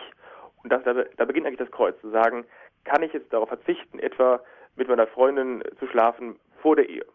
Das ist so eine ganz konkrete Sache, etwa Kreuz. Schwieriges Thema. Die meisten würden sagen, also da ist mir die Lehre der Kirche nicht so wichtig. Oder auch bei anderen Dingen, solche sonntags Messe gehen, ich könnte auch was anderes machen oder lange ausschlafen. Oder soll ich jetzt mal vielleicht wieder zur Beichte gehen? Oder soll ich mal vielleicht wieder ähm, zur Kirche überhaupt gehen? Also all diese Dinge sind, glaube ich, ganz konkrete kleine Kreuze, wo man vielleicht sagen kann, hier wird viel Kreuz abgelehnt. Oder auch, wenn man dazu stehen möchte, bin ich katholisch oder nicht? Ja, wenn ich dann gefragt werde, du bist doch irgendwie auch getauft katholisch, dann heißt es vielleicht, ja, aber ist mir alles nicht so wichtig. Oder sage ich, ja, das bin ich und ich bin da auch überzeugt von, weil dies und jenes. Und das sind, glaube ich, die ganz konkreten Dinge, die für viele jetzt in meinem Alter sehr schwierig sind. Also ich glaube, im, ein, im 21. Lebensjahr werden viele, äh, kommen viele vom Glauben so ein bisschen ab und sagen, gut, ich gehe mal vielleicht in die Kirche, aber eigentlich ist mir gar nicht so wichtig. Und das ist ja das große Kreuz eigentlich zu sagen, bei Jesus geht es immer um Ja oder Nein. Nicht? Also ein klares Ja oder ein klares Nein. Man kann entweder ganz Christ sein oder gar nicht. Und das ist immer das große Kreuz zu sagen, also wenn man wirklich ernsthaft mit Jesus und seiner Freundschaft, dann muss sich viele Dinge in meinem Leben vielleicht verändern. Gerade haben wir die Fastenzeit, da kann man viel verändern, neue Vorsätze fassen. Und vor allem muss ich dann auch radikal Christ sein. Das meint eben letztendlich, also radikal klingt so schlimm, aber klar, von der Wurzel her ganz und aufrichtig jeden Tag an mir zu arbeiten und zu versuchen, warum die Kirche dieses und jenes gebietet, warum es auch vielleicht schön ist, mal mh, hm, regelmäßig zu beten, wie es ist, ins Gespräch zu kommen und nicht nur äh, mal in die Messe zu gehen. Und das sind eben, glaube ich, die kleinen Kreuze im heutigen, in der heutigen Zeit. Denn das Leben als Christ unterscheidet sich wesentlich und den ganz konkreten Dingen vom Leben vielleicht der heutigen Zeit und des Zeitgeistes. Und warum würden Sie sagen, verlangt Jesus mit einer solchen Radikalität, dass wir ihm nachfolgen, indem wir eben ja zu unserem Kreuz sagen? Ja, also ich glaube, man kann äh, wirklich nur erfüllt Christ sein, wenn man versucht, sich an alle Dinge zu halten und vor allem sein ganzes Herz bei Jesus hängt. Äh, das Wort Glauben, lateinisch heißt der credere, das kommt von cor dare, das heißt sein Herz schenken. Also wer wirklich glaubt, muss es auch hundertprozentig sein. Wir haben also kein, kein Wellness-Christentum, sondern eigentlich einen ziemlich, einen ziemlich großen Anspruch zu sagen, wenn du getauft bist, dann musst du ein anderer Mensch werden. Da musst du vor allem auch mit der Liebe zu Jesus ernst meinen. Und wir wissen alle, wir hatten verschiedene Stadien. Auch ich äh, bin als Kind gern zur Messe gegangen, habe da früher weniger gebetet als heute vielleicht, äh, auch vielleicht weniger intensiv. Früher hat man immer in der Familie natürlich gebetet, aber ja, das war natürlich der kindliche Glaube. Heute geht es ja um ganz konkrete Fragen, die man sich auch vielleicht stellt, etwa die Berufungsfrage und dann ist das Gebet etwas länger und vielleicht auch vertiefter und auch manchmal vielleicht etwas trockener und manchmal etwas frischer. Und das sind all die Dinge ja, die zur Liebe mit, zur Liebe Jesu gehören. Zu sagen, also wenn ich wirklich es mit Gott ernst meine, dann muss Gott gleichsam die erste Priorität in meinem Leben haben. Dann ist quasi Priorität eins nicht mehr meine beste Freundin oder mein bester Freund oder ähm, meine Ehefrau sogar letztendlich, sondern es muss immer Gott sein an der ersten Stelle. Und für ihn lebe ich. Und das meine natürlich nicht nur, dass ich nach Gott, sondern auch meinen Nächsten liebe. Das gehört zusammen. Das ist eben der Anspruch Jesu, zu sagen, wenn ihr mir nachfolgen wollt, müsst ihr, so heißt es dann bei Petrus und bei Andreas, müsst ihr eben jetzt mitkommen und alles stehen und liegen lassen und letztendlich nur mir nachfolgen. Aber euch ist auch verheißen, dieses Ganze ist nicht umsonst, sondern hat auch seinen Gewinn, nämlich dann werdet ihr das ewige Leben haben und vor allem Erfüllung erlangen. Also diese große, diese große Herausforderung und der große Anspruch Jesu, das ist nicht für jeden leicht und auch die Hürde ist nicht, äh, nicht so einfach und ich verstehe jeden Christen, der vielleicht sagt, also das kann ich nicht machen und das ist vielleicht zu anspruchsvoll, aber das ist eben der Anspruch Jesu. Und wenn man vielleicht versucht, sich darauf einzulassen und mal darüber nachdenkt, könnte ich dies und jenes in meinem Leben so erfüllen? Traue ich mir zu, vielleicht mit Jesus immer enger ins Gespräch zu kommen und daran zu wachsen? Ich glaube, dann man, ist man auf einem guten Weg und Natürlich sind wir alle Sünder und wir alle sind keine Heiligen, aber immer an sich wieder zu arbeiten und mit Gott ins Gespräch zu kommen, sich zurückzubinden gleichsam, das ist der richtige Weg, um dem Kreuz, um dem Anspruch Jesu und seinem Beruf gerecht zu werden. Unser Thema heute im Standpunkt unter dem Geheimnis des Kreuzes Betrachtungen zum Kreuzweg. Dieses Buch hat Georg Dietlein geschrieben. Er ist ein junger Autor und Theologe aus Köln. Das Buch ist erschienen im Pneuma Verlag in München. Für dich im zermarterten Leib steht das Kreuz nun zu tragen mir zu verstehen, was du in deinem Kreuz siehst. Sie haben eingeschaltet hier im Standpunkt heute Abend bei Radio Horeb. Mein Gast ist Georg Dietlein. Er hat ein Buch geschrieben zum Kreuz. Unter dem Geheimnis des Kreuzes Betrachtungen zum Kreuzweg heißt es. Und jetzt sind wir hier im Gespräch mit Ihnen, liebe Hörerinnen und Hörer. Und ich darf hier in der Sendung begrüßen Frau Krämer. Grüß Gott aus Herzogenaurach. Aurach rufen Sie an. Ja, guten Abend. Ähm, Herr Dietlein, vielen herzlichen Dank. Vergelt's Gott für Ihre äh, Dinge, die Sie da angesprochen haben, die man ja sonst ja sehr, sehr, sehr selten hört. Klartext. Auf jeden Fall ist es so, ich war sehr glücklich, äh, dass Sie das angesprochen haben. Man kann nur entweder ja oder dann entweder ja oder nein Christ sein. Also und da habe ich, hab ich sofort an Laodicea gedacht. Weil du aber lau bist, will ich dich ausspeien Mhm. aus meinem Munde. Genau. Und ja, und jetzt wollte ich Sie eben noch fragen, ähm, habe ich das jetzt richtig gehört? Haben Sie was vom Schweißtuch Jesu gesagt? Ja, da haben wir auch kurz gesprochen. Ja, gell, das ist ganz kurz angeklungen. Ja, Ja, aber genau. mit dabei, der Empfang ist heute nicht so toll von meinem kleinen Radio. Auf jeden Fall, ja. Äh, ich habe nämlich was in der Hand, was ganz wunderschönes, ganz, ganz kurz. Und da steht jetzt dieses heilige Antlitz, das Tuch von Manopello. Und das heilige Antlitz hingegen wechselt jeweils den Ausdruck. Im Gegensatz wie äh, andersweitig, wenn man einen Gegenstand beleuchtet, dann, dann strahlt er. Und im Übrigen bleibt er unverändert. Aber bei diesem heiligen Antlitz in Manopelle, ich bin selber davor gestanden, habe schon gesehen, wechselt jeweils den Ausdruck, je nachdem, wie das Licht einfällt. Und der Leser kann sich das davon selbst überzeugen. Und es ist ein großes Mysterium. So ist es auch, Herr Dietlein. Und unser emeritierter Papst Benedikt, der ist 2000, wann war das? Ich glaube 2006 ist er davor gestanden und 2007 hat er ein wunder wunderschönes Gebet, wenn ich Ihnen nur einen, einen Gerne, eineinhalb gerne. Sagen darf. wow, zeige uns, so bitten wir dich, dein immer neues Gesicht, geheimnisvoller Spiegel der unendlichen Barmherzigkeit oder unergründlichen Barmherzigkeit Gottes. Lass uns mit den Augen des Geistes und Herzens darin vertiefen, im Antlitz des Sohnes Abglanz der Herrlichkeit des Vaters und Abbild seines Wesens. Ähm, das menschliche Gesicht Gottes, der in der Geschichte eingetreten ist, im Aufleuchten der Horizonte des Ewigen, schweigendes Gesicht des leidenden und auferstandenen Jesus und so weiter. Ganz wunderbar, das dauert jetzt zu lang. Auf jeden Fall, da haben wir jetzt den schlagkräftigen Beweis, können wir jeder anschauen. Und dann ist noch was, dieses Tuch von Manobello aus Byssus, der, der einer der kostbarsten Stoffe der Antike, ähm, ist deckungsgleich mit diesem Turiner Grabtuch. Und da hat auch der Historiker Michael Hesemann einen ganz wunderbaren Vortrag mal gehalten. Auch ja, jetzt bitte noch ein an allerletztes, dann mach ich. Schluss. ja, und zwar, dass sie auch diesen, also ich glaube schon, dass sie das gesagt haben mit dem Sühnetod Jesu. Das ist nämlich ein ganz großes Problem. Jawohl, er ist unser Erlöser und er hat meine Sünden und die aller Menschen auf sich genommen und hat uns erlöst mit seinem kostbaren Blut. Und das Kreuz ist der Lehrstuhl der göttlichen Weisheit. Dort da beißt die Maus keinen Faden ab. Und, und wenn man sich überlegt, dass unser Glaube ja sinnlos wäre, wenn Christus nicht von den Toten auferstanden ist, wie der heilige Paulus sagt. Und in dieser sicheren Gewissheit, das ist so ein großer Segen. Und von diesem Kreuz mit der Mutter Gottes und dem heiligen Johannes und mit der Aushauchung des Heiligen Geistes im letzten Atemzug Jesu über seine ganze Kirche, das ist doch, das ist doch da, da, da, da Atem, gell? Und genau das, diese Möglichkeit haben wir in jeder heiligen Messe. Und ohne die heilige Messe wäre ich heute sowieso nicht mehr da. das muss ich wirklich sagen, aber ich kann jetzt nicht zu viel erzählen, andere wollen ja auch nicht dran kommen. Und, und, und äh, ohne die heilige Messe, ohne unseren katholischen Glauben, also ohne Jesus Christus und seine Kirche wäre ich heute hundertprozentig nicht mehr da. Und seiner Mutter, jawohl. Und ich habe auch sehr, sehr schwere Schicksalsschläge hinter mir.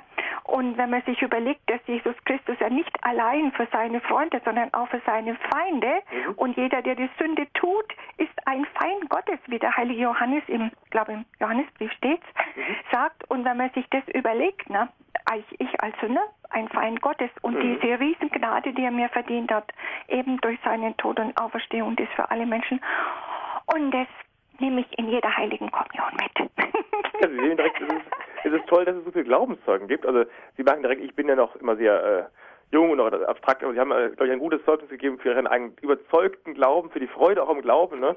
Das ist ja das Schöne eigentlich daran zu sagen, am Ende, am Ende genügt Gott allein, nicht? Also und auch Gottes Gnade genügt allein. Das habe ich auch schon herausgefunden bei mir. Also man kann zwar viel studieren und so weiter, aber am Ende ist es so, bei den entscheidenden Fragen, auch bei der Berufung, kommt man nicht weiter, wenn man äh, sich selbst fragt, man muss eben Gott fragen. Und das ist ja die große Herausforderung des Lebens, zu sagen, am Ende will ich gar nicht mehr auf mich hören, sondern nur auf Gott und auch auf Gott vertrauen, dass am Ende mein Lebensweg den Weg geht, den Gott mit mir vorhat, wenn ich mich darauf einlasse. Ja, Ne? natürlich. Nur muss man es halt auch darum beten, dass man da den Falschen geht, weil das kann natürlich Ja, auch passieren, genau. dass man mal ein wenig zu schnell laufen will und Genau. vor dem Kreuz äh, laufen will. Das, das, das geht aber nicht. Nein, nein. Genau. Und hat nicht der Papst Franziskus jetzt, wann war denn das? Äh, gleich zu Anfang seines Pontifikats was gesagt, dass man hinterm Kreuz bleiben soll, aber bitte bedenkt, er ist nicht unter das, wie hat er jetzt gesagt, weiß ich nicht genau. Ähm, er, äh, Jesus ist nicht unter das Kreuz oder so. Mhm, das würde Sie ich sagen, wissen genau. Man kann natürlich ein Christentum nicht ohne Kreuz haben, genau. Ich habe gerade so ein kleines Sätzchen von äh, Pater Werenfried von Staaten vor mir. Zitat, das Kreuz ist kein Fluch, sondern ein Segen. Es gehört zum Wesen des Christentums. Jeder von uns muss das Leben Christi auf Erden erneut leben. Deswegen besteht unsere Aufgabe nicht nur in der Verkündigung seiner Frohbotschaft und in der Verwirklichung seiner Menschenliebe, sondern vor allem in der Beteiligung an seinem Kreuzesopfer, das er bis zum Ende der Zeiten darbringt. Klammer auf, Klammer zu, natürlich ist es so, ähm, wenn ich mit Leuten heute spreche, mit Jugendlichen über Kreuzesopfer, ist das sehr schwierig. Und klar, auch Sühnetod ist sehr schwierig. Ich glaube auch, dass, dass man auch vielleicht einen anderen Begriff am Anfang pastoral verwenden darf, etwa das Wort Lebenshingabe. Ist eigentlich dasselbe wie das Wort Opfer, ist noch ein bisschen weniger kräftig wie Sühne und Opfer, aber es bedeutet dasselbe, nämlich, dass eben das Kreuz natürlich die Hingabe des Lebens Jesu ist und nicht nur irgendwie ein Versehen und äh, ein Ausrutscher der, der Heilsgeschichte, sondern am Ende eben der Höhepunkt, wenn man so möchte. Das passt ja auch zum Per Golgatha so ein bisschen, der Höhepunkt natürlich des Lebens Jesu. Das beginnt mit der, mit der Menschwerdung, das ist auch schon Beginn der Erlösung. Klar, Gott wird für uns Mensch und nicht für sich selbst. Und er wird dann eben auch für uns gekreuzigt und steht eben für uns auf. Also all das ist quasi kein, keine Show und kein Drama, das man so einfach machen kann, sondern Ja. Am Ende ist es eben ganz konkret erlebte Liebe Gottes. Ja, und das hat Papst Benedikt so, so, so schön gesagt auf dem Weltjugendtag 2005, da war ich in Köln, mit Mhm. tausend Schwierigkeiten verbunden und das weiß ich noch ganz genau. In dem Augenblick, wo äh, die heilige Wandlung war, ist die Sonne durchgekommen, das weiß ich noch ganz genau. Und was er dann auch noch gesagt hat, Mhm. also er hat das, was im Abendmahlsaal sein, sein Leib und Blut unblutig für uns hingegeben hat, Mhm. er ihn ein paar Stunden später tatsächlich am Kreuz vollbracht. Also Genau. sinngemäß, ich weiß es nicht ganz haargenau, ne? Ah, Das, ja, ganz, ganz wunderbar. Ja, also äh, vergesst Gott noch einmal und, und Gott allein genügt. Hat es nicht die heilige Therese von Avila gesagt? Genau, richtig. Ja, genau. Das kann man immer nur, immer nur, äh, immer nur nachbeten, genau. Vielen Dank, Frau Kramer. Aufhören, ne? Vielen Dank, Frau Kramer, Vielen für, Ihre Freude, für Ihr freudiges Zeugnis und Ihre Teilnahme. Gottes Segen. Gottes Segen, Wunderbar. auf bald Wiederhören. vielleicht, wer weiß, ne? Alles Gute. Dann darf ich hier begrüßen Herrn Hager aus Radolfzell. Grüß Gott. Guten Abend, äh, Sie beide. Ja, ich möchte mal auf das Wort äh, zurückkommen, hingegeben für viele oder für alle, wie es in, in der Wandlung heißt. Und äh, Papst Benedikt äh, hat, der 16. hat doch angeregt oder äh, bestimmt, dass es nur noch heißt für viele. Mhm. Äh, können Sie dazu einiges sagen, bitte? Ja, das ist, glaube ich, äh, also wenn ich mich nicht ganz täusche, gekommen, letztendlich durch die Bemühung des Heiligen Stuhls, Liturgiam Authenticam, dass die Liturgie eben in ihrem Wortlaut hier näher angelehnt wird eben an die Urtexte. Nehmen wir an, wenn Sie der Heiligen Messe dann nach Le Lesung sagen, Wort des lebendigen Gottes, ist eigentlich falsch, müsste eigentlich sagen Verbum Domini, Wort des Herrn. Und eben auch äh, pro nobis et pro multis effondetur. Also ob man sagt, das Blut wird für viele oder für, für alle vergossen. Für viele ist eben Urtext, man so möchte in der Heiligen Schrift. Und darum heißt es eben auch, der für euch und für viele vergossen wird, wäre eigentlich eben korrekter. Aber natürlich ist klar, dieses Promultis meint eben gerade eigentlich für alle. Und ähm, natürlich, also man muss eben ein bisschen überlegen noch, was meint genau für alle eigentlich? Es meint natürlich klar, dass Jesus Christus für jeden von uns persönlich individuell gestorben ist und eben nicht als Kollektiv von wegen für die Menschen, sondern eigentlich für sie, für mich und das eben schon vor 2000 Jahren. Man könnte eben sagen, jeder Mensch ist das Blut Christi wert. Ob wir das nachher annehmen, das ist die andere Frage. Sie wissen ja, viele sind berufen, wenige sind erwählt. Ja. Aber ich glaube, also das ist ja jetzt auch schon letztendlich geltendes Recht. Also wenn Sie in der Liturgie schon sagen würden, äh, im Lateinischen dürfen Sie schon pro multis sagen, das ist immer so gewesen. Und das für viele kommt ja bald in der, in der deutschen Fassung auch der Heiligen Messe. Da ist ja gerade ein bisschen die Verhandlung noch in, in Deutschland und in Rom. Also ich glaube, wenn man wenn man das so richtig verstanden versteht, dass man eigentlich sagen muss, dass für alle ist eigentlich der Sinn. Ja, Gott ist für alle gestorben, nur wir beten eben für viele, weil das der Urtext ist. So muss man das halt sehen. Ne? Also Ja, die Bemühung war nicht, dass jetzt irgendwie der Heilstod Jesu nur noch viel weniger ist, sondern Ja. ne? Mhm. ja. Äh, was ich noch für Probleme habe, ist folgendes, und zwar immer die Frage äh, des Sühneleidens. Mhm. Da gibt, da habe ich ein Buch gelesen oder lese ich immer ein Buch von Norbert Lofink, Mhm. der sich da dagegen wehrt. Also sei, äh, Gott habe es nicht nötig, äh, gesühnt zu werden oder äh, Mhm. habe, also er würde nicht strafend Mhm. handeln, sondern eben äh, ja. Aber ist es nicht so, dass eben einfach Gott äh, Jesus sein Leben für die Sünder Genau. äh, hingegeben hat? Nicht?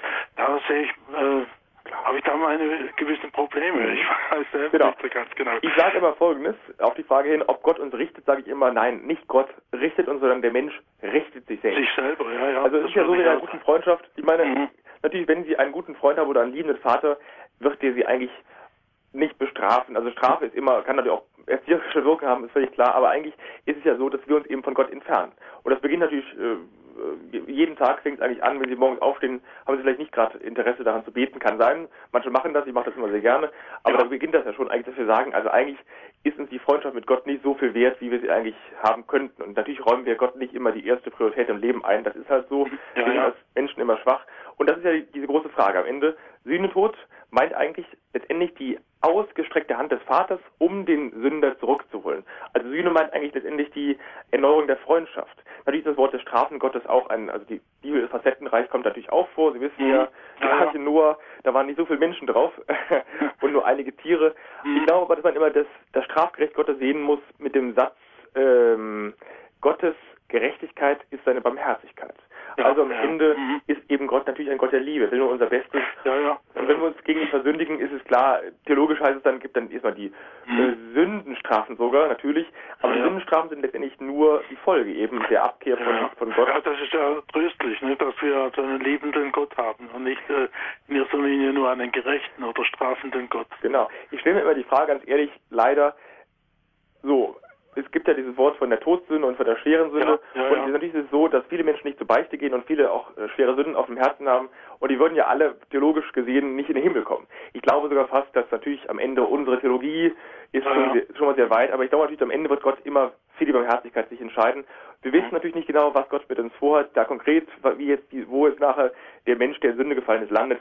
Aber ich glaube fast, dass die ausgestreckte Hand Gottes eben nicht nur bis zum Tod reicht, sondern noch über den Tod hinaus. Ja, und ja. die Kirche sucht ja eben gerade den Menschen bis zum letzten Augenblick danach, sich zu versöhnen mit den Menschen.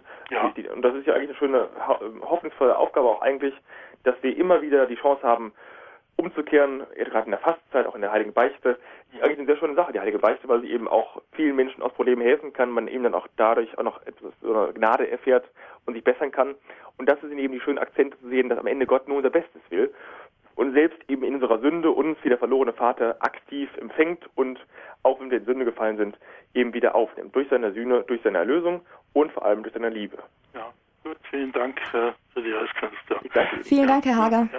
Auf Wiederhören. Wiederhören.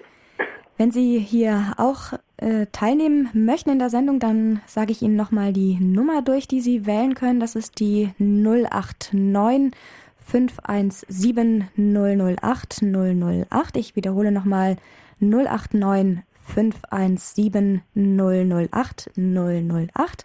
Mit dieser Nummer kommen Sie hier durch im Standpunkt hier bei Radio Horeb und diese Nummer hat auch gewählt Herr Feldmann aus Kassel. Grüß Gott. Ja, grüß Gott, Feldmann Kassel. Ich habe durch meine lebenslängliche Behinderung und den Kampf damit, diese irgendwie zu verarbeiten, erfahren, dass wir durch unsere Behinderung dem gekreuzigten Christus ähnlich werden. Mhm. Der heilige Paulus hat ja gesagt, ich ne, leide am Leib Christi das, was die Kirche mhm. als Leib Christi zu leiden hat. Sie ist ja das Haupt, der Heiland ist das, das Haupt der Kirche und wir sind seine Glieder. Mhm. Und wir sollen ihm ähnlich werden in dem Kreuz, das uns Jesus zu trägt. Und wenn ich nun weiß, ich bin lebenslänglich behindert, konnte damit zunächst gar nichts anfangen, in der Blindenschule nicht und später auch nicht, dann kann ich es aber jetzt, weil ich weiß, weil ich merke, diese Schönheit der Berufung, besonders durch St. Faustina, da wird aber klar gesagt, wir werden Christus ähnlich durch die Kreuzesnachfolge, wie es Faustina auch vorgelebt hat. Sie hat dann zur Sühne, zur Mittesühne für andere mitgelitten, auch Herr Pater Kennig, der Gründer Schönstadt hat das so gesagt, gesehen. Wir tun unser Kreuz auf uns nehmen, damit andere sich bekehren. Und Jesus hat auch gesagt, viele bekehren sich, weil du für sie leidest. Und das ist etwas ganz Wunderbares. Seitdem kann ich meine mehrfache Behinderung eben viel besser und ganz bewusst als kleiner Bräutigam oder kleine Braut Christi tragen. Und das wollte ich hier einbringen, dass die sogenannte Privatoffenbarung St. Faustina da auch eine ganze Menge Trost zu hergibt, wenn man sie endlich anerkennen würde. Das war eigentlich mein Beitrag und wünsche Ihnen Gottes lieben Segen. Vielen, vielen Dank. Vielleicht kennen Sie die ähm, Therese Neumann von Connersreuth. Das kennt ist vielleicht auch Ihnen bekannt. Es gibt ja einige Menschen, auch Pater, Pater Pio ja, die Gott eben ganz ähnlich geworden sind, durch ja. auch die Stigmata und dann eben bei Therese von Connersreuth etwa auch, dass sie dann jeden Freitag eine äh, Vision hatte und dann eben blutüberströmt, äh, also ganz, ganz kurios, wenn man so möchte, aber eigentlich auch ziemlich krass, wie Gottes Gnade eben in der Welt wirkt. Ob das jetzt für sie eine Gnade war, natürlich musste sie auch viel leiden und äh, jedem ist, jeder muss im Leben viel leiden, glaube ich, sie wahrscheinlich auch besonders. Und ich glaube, dieses Leid macht uns natürlich auch ähm, vielleicht sensibler für Gottes Gnade, dass eben Gott nicht, genau, genau. Gott nicht in der Größe wirkt und auch nicht in der Macht und in der Gewalt, sondern eigentlich mit Gewaltlosigkeit, mit Leiden, mit der Ohnmacht der Liebe anfängt. Und übrigens, ich kenne das äh, auch, das kennen Sie aus dem Alter ganz bestimmt auch, dass Sie natürlich immer wieder Konflikte haben mit Menschen. Und dann ist wahrscheinlich sogar Ihre Antwort gewesen, dass Sie versuchen, die Dinge so anzunehmen, vielleicht auch die Menschen zu ertragen, in der Ohnmacht, mit der Geduld, mit dem Wohlwollen anderen gegenüber. Und genau das ist ja die Kreuzesnachfolge, eben vieles, was das wir erleiden müssen, eben auch vielleicht Krankheiten oder bei Ihnen die Behinderung, dass das eben alles Kreuz ist. Aber dass uns auch vielleicht wirklich dann dadurch eben wieder viel geschenkt wird. Man kann da auch eben Leiden aufopfern für andere, vielleicht sogar für einen Menschen, den man gern zu Gott führen möchte. Ich glaube, das ist auch entscheidend, dass man äh, das aufopfert, sonst ist es irgendwo dann ja. auch umsonst, das Leiden, oder? Ja. Also das. Ja, genau. also, ich, also was wir nachher sehen werden im Himmel, denke ich, ist ziemlich viel, dass unser Gebet viel geholfen hat und dass auch unser Kreuz eigentlich ein, eine große Gnade war, das können wir natürlich jetzt noch nicht sehen, weil wir noch immer ähm, in den Zeiten der Ewigkeit leben. Aber ich glaube, eines Tages werden wir merken, wir konnten durch unser Gebet, durch unser Opfer viel tun, viel bewegen. Und ich habe sie sogar schon selbst gemerkt, dass am Ende sogar vieles im Leben sich durch Gebet, durch Opfer, durch kleine Dinge, durch andere gar nicht merken, verändern kann. Vielen Dank, Herr Feldmann, für Ihren Beitrag. Auf Wiederhören. Schönen Abend. Jetzt haben wir eine Dame aus der Nähe von Osnabrück in der Leitung. Grüß Gott. Ja, hallo, ich würde ganz gerne etwas zu dem Thema Sühne, Leid und Liebe sagen. Mhm. Ist zwar alles sehr große Themen, aber ich fand es für mich wichtig, äh, es auch alltagstauglich mal ein bisschen zu formulieren, mhm. weil es gibt immer sehr große Begriffe, die sind in der Alltagssprache oftmals nicht mehr so vertraut. Das mhm. heißt, ähm, für mich ist es so, dass ich sage, Leid ist etwas, was den Himmel sauber hält. Das hört sich jetzt erstmal schlimm an, mhm. aber Leid ist etwas, was äh, ja ermöglicht, bis ins Detail jedes Geschehens die Liebe Gottes wirken zu lassen, wenn sie denn aufgeopfert wird hin zum lieben Gott. Das heißt, durch diese Aufopferung ist es so, dass ich äh, auch verstehen muss, was Opfer heißt. Und das ist auch vielen nicht mehr vertraut. Und trotzdem sage ich, äh, dieses Aufopfern zu sagen, ich bringe es dir ans Kreuz. Und in dieser Anbetrachtung ans Kreuz kann es durchaus auch mal, was vorher schwer war, leicht sein. Und ähm, wenn ich in diesem Detail, wo Ungerechtigkeit passiert, Gemeinheiten passieren, sage, wenn ich es aushalte, im Solidarischen mit dem anderen, der mir was antut, Mhm. äh, lasse ich in diesem Solidarischen die Liebe Gottes wirken und trete dann in einem Wir vor dem lieben Gott und kann sagen, die Liebe siegt. Also das ist etwas, was ich gerne dazu beitragen möchte. Mhm. Und weil Sie noch sehr jung sind, ich bin einiges älter als Sie, ich kann Ihnen von mir aus sagen, es lohnt sich zölibatär zu leben, weil es gibt etwas, was größer ist als jede zwischenmenschliche Beziehung. Das kann ich von mir aus sagen und würde ich Ihnen gern weitergeben, damit Sie dran festhalten können. Vielen Dank, vielen Dank. Okay, das wäre schon.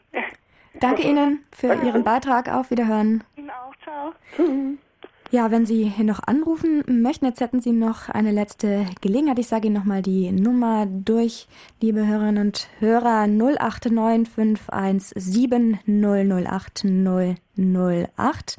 Das ist die Nummer hier für Ihren Beitrag im Standpunkt, wenn Sie eine Frage haben an unseren Gast Herrn Dietlein oder vielleicht haben Sie auch einfach nur einen Beitrag zum Kreuz, eine Kreuzerfahrung, dann rufen Sie hier an. Noch ein paar Minuten gibt's dazu die Gelegenheit. Ja, bis jetzt nochmal der ein oder andere eventuell zum Telefon greift.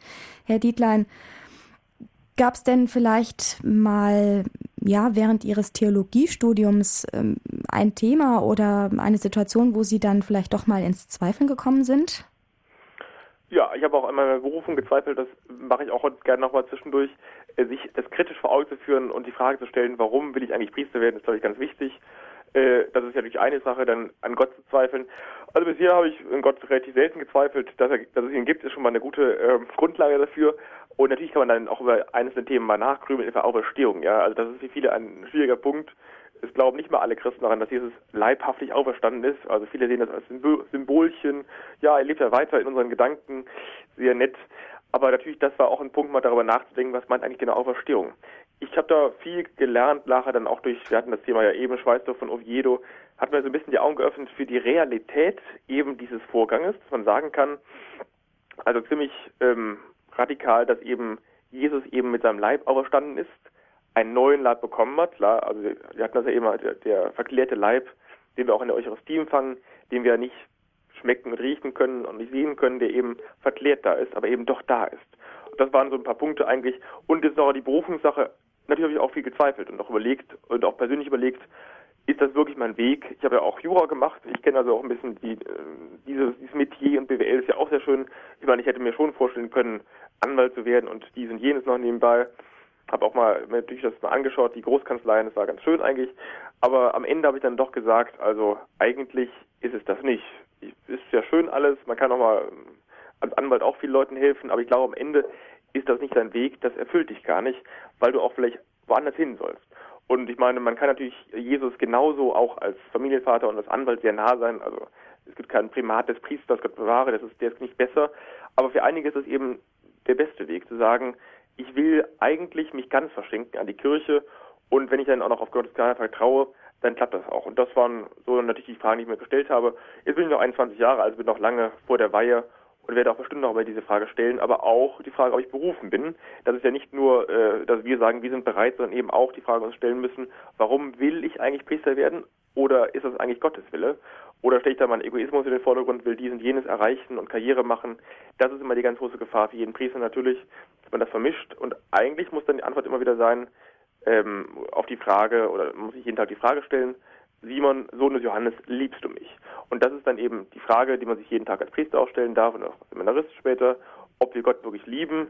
Wir werden immer sagen müssen, ja, also halb, ne? aber wir können hoffentlich darauf vertrauen, dass das, was noch fehlt an uns, an unserer Liebe, unserer Hingabe, am Ende von Gott kommt. Dann ist das eine runde Sache. Also es ist im Grunde immer wieder ein Ringen mit sich selber und man muss im Grunde jeden Tag wieder neu Ja sagen zur Berufung. Genau. Das müssen Sie, glaube ich, in der, das ist genauso in der Ehe. Die Ehe ist ein schönes Symbol auch fürs Priestertum, denn natürlich ist Priestertum auch eine Form von inniger Beziehung zwischen eben dann, dem Herrn und mir selbst. Jeden Tag neu Ja zu sagen. Das Ja Jesu ist schon festgeschrieben, das ist also unveränderlich, was auch eine sehr schöne Erkenntnis ist. Unser Ja ist ja so ein bisschen wackelig manchmal, aber da eben jeden Tag neu Ja zu sagen, natürlich gibt es auch schönere Tage und langweiligere Tage, es geht um das Alltägliche. Das ist vielleicht das Wichtige, dass man sehen muss, jeden Tag Ja zu sagen. Es gibt eben nicht nur äh, Tage, wo man eben dann ähm, viel Musik hört und TC-Lieder und wie schön es doch ist zu glauben, sondern natürlich auch die rauen Tage, wo man eigentlich äh, im Alltag vielleicht gar nicht mehr spürt, wo bin ich jetzt hier Christ? Ja, ich meine, natürlich ist es schwierig für, für Familien etwa, die den ganzen Tag bis vielleicht bis 18 Uhr im Büro sitzen, dann irgendwie Christ zu sein. Und da ist dann eben wichtig, etwa so Dinge zu tun wie vielleicht kleine, kleine Dinge der Liebe zum Herrn zu pflegen, wie die Engel des Herrn, tägliche Messe, Rosenkranz, das Gebet, aber natürlich ist auch nicht nur das wichtig, die Hingabe an Gott, sondern auch die Hingabe an den Nächsten. Das sollte man nicht vergessen, denn da kann man sehr nah auch an Gott rankommen. Nicht nur aus bloßem Gutmenschentum, sondern eigentlich auch aus rechtsverstandener Liebe zum Nächsten. Das ist nämlich der Auftrag, den uns Jesus aufgibt, nicht? Liegt einander. Und ich glaube, da kann man auch schon wieder Gott wieder näher kommen. Und ich glaube, das gibt einem auch Kraft damit darum, ähm, um diese Liebe wieder auch wirklich frisch jung zu halten. Das ist ja die Aufgabe äh, unsere vielleicht die Pflicht, auch so ein bisschen zu gucken, dass die Liebe mit Jesus nicht das Alltägliches wird, sondern eigentlich jeden Tag wieder frisch, neu, rein und äh, eigentlich mit der Freude, die wir eigentlich im Glauben haben sollten, dieser Frischheit. Das wäre schön, wenn es so wäre. Ne? Herr Kraus aus Obfilzen hat jetzt die Nummer gewählt. Ich darf Sie hier in der Sendung begrüßen. Grüß Gott. Ja, guten Abend.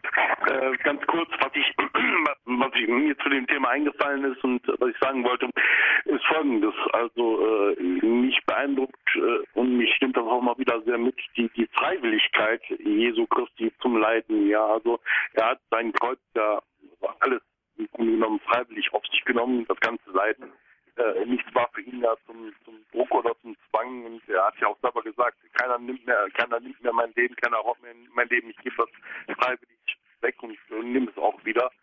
Und äh, ja, man kann eben auch manchmal dann, wo mir da jetzt nicht so viele Menschen einfallen, äh, Märtyrer einfallen äh, und Heilige einfallen, aber man kann eben auch sehen, dass da auch äh, eben Menschen schon diese Freiwilligkeit nachgeahmt haben. Zum Beispiel Vater Maximilian Kolbe äh, in Auschwitz, ja, dann für einen Familienvater gestorben ist. Und ja, äh, so, das beeindruckt mich immer wieder. Ja, das ist, was ich sagen wollte. Ich wünsche Ihnen noch einen schönen Sonntag. Wiederhören. Vielen Dank. Auf Wiederhören, Herr Kraus. Ja, das war jetzt doch auch ein gutes Schlusswort. Also es gibt viele Heilige, die man ja zum Vorbild auch nehmen kann, oder? Also in der Kreuzesnachfolge, die da gute Beispiele gegeben haben. Ja. Gibt, Würden Sie ich, das sagen, auch sagen, Herr Dietlein? Es gibt, glaube ich, keinen Heiligen, der ohne Kreuz ausgekommen ist. Also äh, auch Heilige sind natürlich auch nicht perfekt gewesen. Das ist ganz normal. Auch Heilige sind Menschen. Außer Maria vielleicht noch, das ist eine Ausnahme, aber auch sie, bei ihr ist das Kreuz umso größer. Äh, dass man da eben sehen darf, von Maria, vielleicht ist das eigentlich ein gutes Ende, letztendlich für unser Gespräch hier zu sehen kann, wenn man auf Maria schaut, die ja dann eben quasi das Gegenbild noch zu Jesus ist, sie muss rein passiv leiden, ohne quasi im Mittelpunkt des Geschehens zu stehen. Sie sieht nur eben, wie ihr Sohn leidet, wie ihr Sohn dann stirbt. Aber ich glaube, auch Maria äh, wusste ganz genau schon am Karfreitag, dass das eben nicht das Ende ist, sondern eben, dass natürlich dieses Kreuz Jesu letztendlich nur Vorbehalt ist. Das Kreuz ist niemals das Ziel. Es geht nicht um Selbstzweck des Kreuzes, sondern am Ende ist das Kreuz der Transitus, das Durchgangsstadium hin zur Hingabe Gottes, zur Liebe Gottes, zum Licht, wie man auf dem Cover vielleicht sehen kann. Und darum gibt es auch keinen Karfreitag ohne Kar-Samstag und ohne Ostern. Das ist ja das Schöne daran am, am, christlichen Glauben, dass es niemals um das Kreuz geht, sondern das Kreuz ist quasi nur die, die Vorstufe, gerade jetzt hier auf der Erde ähm, des Ewigen. Und ich glaube, das ist auch ein schönes Bild so für, für den Himmel, wenn man sich das mal anschaut. Wir wollen in den Himmel eintreten, klar, müssen dafür unsere Füße etwas reinigen und ist mal unsere Schuhe äh, am Schuhabtreter äh, etwas vom Schlamm befreien, das ist dann quasi das Fegefeuer. Und das Kreuz ist eben jeden Tag natürlich die Herausforderung, das zu tun, sich vorzubereiten auf die Liebe Gottes, die uns immer schon empfangen hat und zu versuchen, mh, bei all den Widrigkeiten des Alltages trotzdem mit der großen, dem großen Glaubenseifer ranzugehen und vor allem mit einer übernatürlichen Freude. Das war jetzt auch das Schlusswort. Herr Dietlein, vielen Dank für diesen Abend, für die Sendung, die Sie hier mitgestaltet haben, dass Sie hier Gast waren, bereit waren, über Ihr Buch zu sprechen, auch über ja, Ihren eigenen Glauben auch Dinge offen zu legen. Also das ist ja dann auch nicht immer ganz einfach, da manche Sachen, da geht man ja schon ans Eingemachte. Danke, dass Sie hier mit dabei waren. Sehr gerne. Und ja, auch Ihnen, liebe Hörerinnen und Hörer, die Sie hier mit in der Sendung dabei waren, sie verfolgt haben, die mitgemacht haben, die hier angerufen haben. Bei denen möchte ich mich auch bedanken. Dann geht's hier gleich weiter. Den Ausblick gebe ich Ihnen jetzt noch mit der Komplett um 20 vor 10. Wenn Sie noch mehr Interesse haben an dem jungen Autor, den wir Ihnen heute vorgestellt haben mit seinem Buch am Herrn Georg Dietlein, dann können Sie am 4. Mai wieder einschalten zum Standpunkt. Da werden wir dann über ein weiteres Buch sprechen. Freut, freut euch, das Glaubenszeugnis eines jungen Christen. Ja, also, falls Sie Interesse haben, dann seien Sie dann wieder mit dabei am 4. Mai hier bei Radio Horeb. Nochmal vielen Dank, Herr Dietlein, für Ihre Anstöße und Ihr Zeugnis. Und ich verabschiede mich dann bei Ihnen allen, die Sie hier mit dabei waren. Bis zum nächsten Mal, sagt Ihnen Ihre Miriam Fernandes Molina.